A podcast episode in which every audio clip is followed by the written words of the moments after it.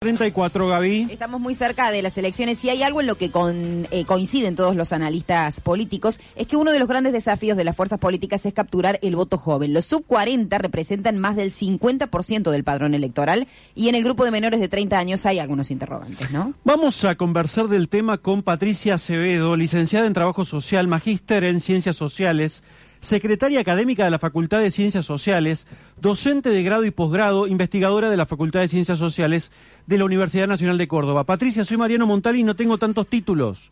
Gracias por atendernos. No, no, bueno, seguramente sos más joven. No creas, no, no, no, no creas, no creas. Mucha formación. ¿Cómo estás? Gracias por atendernos. No, gracias a usted por preocuparse por estos temas. Bueno, a ver, eh, Gaby planteaba y casi en la, en la presentación de la nota hay una primera pregunta que es cómo ves eh, la reacción de la, de la juventud hasta dónde eh, somos jóvenes, hasta cuándo, ¿no? Es, es, una segunda pregunta en relación a estas elecciones que se vienen. Bueno, vamos a empezar al revés, por la, hasta dónde somos jóvenes. A ver. Eh, en realidad, digamos, hay, hay una hay algunas cuestiones que circulan más desde el sentido común, pero que están también asentadas en algunos datos o explicaciones que, bueno, que hablan de la juventud como si fuera este un estado de ánimo, algunos dicen, ¿no? Eh, pero me parece que en realidad para los fines de lo que estamos conversando es preferible hablar de los jóvenes, ¿no? Como sujeto y pensar en algunos cortes etarios, que algunos los cortan más, otros los cortan menos. Cuando decimos cortes etarios, es decir, en qué tramos de edades, no porque necesitemos ser exhaustivos en cualquier tipo de análisis, pero me parece que hablando del, del tema de las elecciones concretamente, bueno, hay una franja que es la de 16 a 18, que, que no son tantos, pero que son bastantes y que además tienen el desafío de que votan por primera vez. ¿Sí?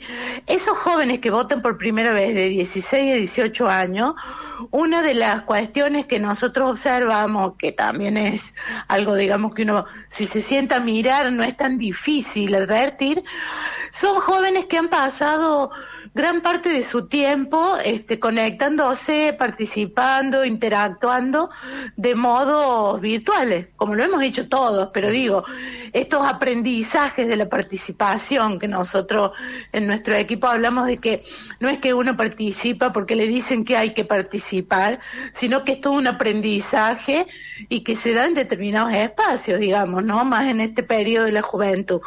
De modo entonces que yo diría que, bueno, que hay una franja importante que, ha, que no ha votado y hay otra franja que algunos calculamos entre, se calcula cercano al 25%, que son jóvenes de 16 a 29 años, que ha votado muy pocas veces.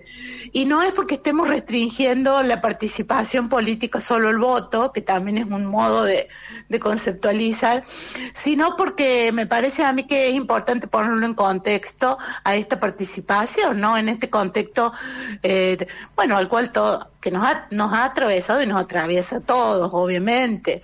Pero bueno, algunos tenemos más registro, este, más memoria histórica en, torno a la participación política. Esa sería más o menos una, una, primera cuestión que me parece importante. 16 a 18, primera vez, 16 a 29 ya votaron. Muchas ventanas se abren, tenemos el tiempo radial, obviamente. Pero esos, eh, esos usuarios de redes que interactúan de modo virtual tienen a su vez eh, una llegada o, están invadidos por publicidad política, que es una de las formas, y entonces eh, quizás vean la publicidad de un solo partido. En Córdoba, por ejemplo, hacemos por Córdoba, que monopoliza prácticamente las campañas por redes. O sea, esos jóvenes, ¿cómo se informan si están todo el día ahí adentro? Bueno, yo creo que es el gran desafío no solo de los partidos políticos, sino también de, los propios jóvenes de buscar espacio, de las organizaciones, de las instituciones que trabajamos con jóvenes, de generar espacios y contenidos. Eh, y bueno, y también responsabilidad de los medios, digamos, en la medida de lo posible, porque bueno, no es mi experticia, pero también sabemos que una cosa es salir al aire, conversar, como lo estamos haciendo, digamos, y otras son las pautas publicitarias, algo sobre lo cual no me quiero meter porque desconozco, pero sin duda lo que vos decís es lo que estamos viendo, ¿no? Esta, esta hegemonía mm, comunicacional que me parece que, bueno, que, que, que no sé qué tan sencillo sea, sin duda creo que eh, vamos a tener que agudizar el ingenio, jóvenes y adultos, no solo para hacer circular información, sino también para buscarla, para generar mecanismos de, de debate, de, de análisis, que es lo que, lo que vemos que, que bueno, que, que hay que, insistimos nosotros en apelar a la creatividad, quizás porque eh, trabajamos con jóvenes y vemos ahí que hay, hay, hay como mucha tela para cortar, como se dice, ¿no? Pero sin duda esto que vos decís en relación a la hegemonía de la información ya empieza a aparecer. Y otra cosa que a mí me parece, este, es que además de que hay una cierta hegemonía de algunos pocos partidos, concretamente lo que vos planteas de uno por ahora, digamos. Eh, hay además, me da la impresión a mí, eh, una ausencia de la juventud como una preocupación o de los jóvenes como, como, una, como un sector poblacional por el cual eh, la política, los políticos, los partidos hoy están teniendo presente. Patricia, ¿cómo estás? Gabriela Zavala te saluda. Buen Hola, buen día. Bueno, en realidad desde el 2012 pueden votar a los 16 años los jóvenes, pero ya desde hace muy buen tiempo que los jóvenes votan y si decíamos recién que representan el 50% del padrón electoral y no le estamos dando bolilla por esta respuesta que vos decías recién a este sector, bueno, algo hay que hacer, ¿no? Digo, eh, ¿Crees que hoy los jóvenes tienen una agenda propia que los políticos no saben interpretar o quizás es al revés e inclusive no logran llegar con esas políticas a los jóvenes? ¿Qué te parece que es lo que hoy los mm. jóvenes necesitan? Qué bueno. Bueno, primero, mira, yo quiero decir dos cosas. Primero, que me parece que está bueno hablar de los jóvenes y por lo tanto reconocer entonces que esa política o esa agenda o esas preocupaciones también pueden ser diversas, ¿sí? Pienso desde los jóvenes del movimiento campesino, que suelen estar ausentes, digo, en cuanto a discurso y análisis, este, hasta jóvenes universitarios, yo particularmente trabajo en la universidad, que también tienen problemáticas y situaciones. No creo que todavía estén convertidas en agenda juvenil, y eso es algo que observamos quienes trabajamos con jóvenes, no existen instaladas fuertemente como una agenda juvenil como quizás hace eh, dos o tres años se instaló, porque se vino construyendo desde mucho tiempo antes, este, el tema, por ejemplo, del derecho al aborto, ¿sí?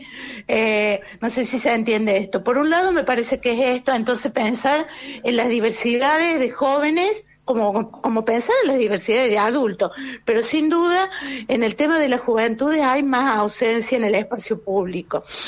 Y, a mí me parece que eh, los partidos insisto, no soy analista política, es lo que uno observa, lo que conversa con, con estudiantes, con compañeros este, más jóvenes de los equipos con los que yo trabajo, habría, hay como una ausencia, me parece, hay una ausencia, eh, de hecho no, no, no están presentes y tampoco han estado presentes lo suficiente en las campañas. Sí creo que hubo un momento en, en la década anterior, un momento muy importante de ampliación de derechos, donde se pensaron desde el Estado eh, políticas públicas dirigidas a las juventudes. Y eso sí dejaron una marca. Creo que gran parte de los que tienen ahora 29 han sido jóvenes en ese periodo. Por ejemplo, me estoy refiriendo al Conectar Igualdad, al Progresar, a programas de acceso a, la salud sexual y reproductiva que sí estaban pensadas y tenían como, como bueno, como la mirada más juvenil. Patricia, eh, inclusive estos dos años de pandemia fueron difíciles para hablar de la juventud porque mm. cuando hablamos de ello, y me hago cargo, además los periodistas, le hemos dado con un caño a la juventud porque realmente hemos hablado todo el tiempo de que son quizás hasta los responsables de que los adultos mayores se contagien y mueran. Digamos, no hubo muchas palabras de aliento tampoco para que estos dos años se sientan contenidos, ¿no? Sí, mira, eso que vos planteas es justamente una de las cuestiones que nosotros hemos trabajado en el equipo que ahora seguimos a, un año y medio de la pandemia. Eh, no, digo, no, no es idealizar, yo parto porque no hay que idealizar a la juventud como ese pináculo, como esa cuestión de, que la juventud es revolucionaria, es solidaria, es, es. La juventud está siendo en un contexto, ese es el contexto de la pandemia, pero la impresión, y yo coincido plenamente con lo que vos decís, es que no han existido, por ejemplo, titulares de los medios que dijeran adultos transgreden la cuarentena. ¿Cuántos titulares decían adultos? ¿Cuántos decían gente de la tercera edad? ¿Cuántos? Sin embargo, han sido sistemáticos los, cómo se han, por ejemplo, puesto en la escena las transgresiones juveniles miradas y, y puestas como si fueran los jóvenes solamente los que transgredían. Eso que hizo, me parece, volver a un modelo de mirada de la juventud como peligrosa, riesgosa, y por otro lado, invisibilizar otras prácticas prácticas que nosotros hemos rescatado en nuestras investigaciones de jóvenes que iban a hacerle la compra a sus abuelos, a sus tíos y a sus vecinos cuando estábamos en plena cuarentena más estricta, por así decirlo. Yo creo que esto sí, y me, y me parece que es muy importante que lo empecemos a visibilizar y a hablar, ¿no? Esta, estas miradas que hay acerca de los jóvenes. Gracias por este tiempo. Ojalá podamos repetir esta nota con el tiempo.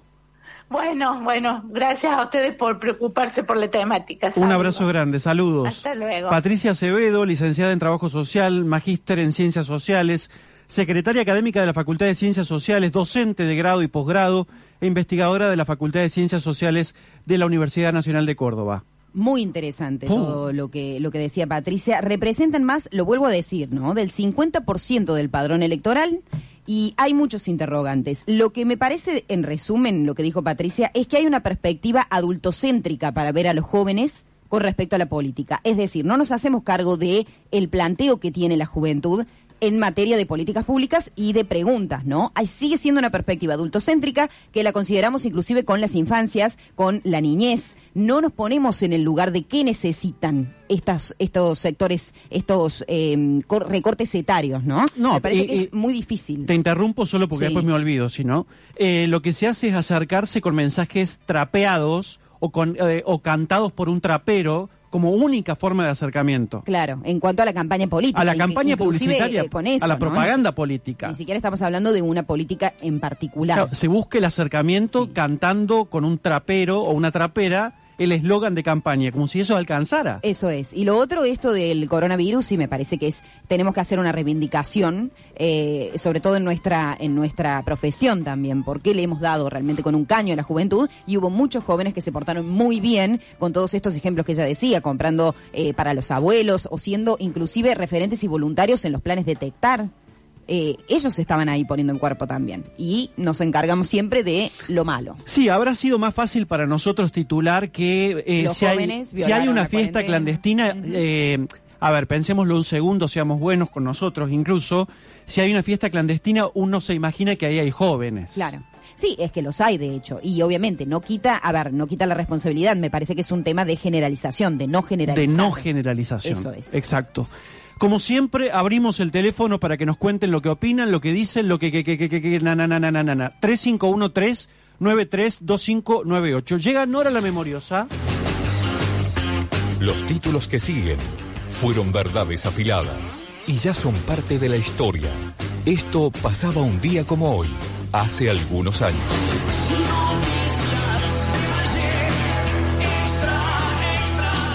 Desde 1974, el 11 de agosto se festeja en toda América Latina el Día del Nutricionista, en conmemoración del nacimiento del doctor Pedro Escudero, médico argentino que fue pionero de la nutrición.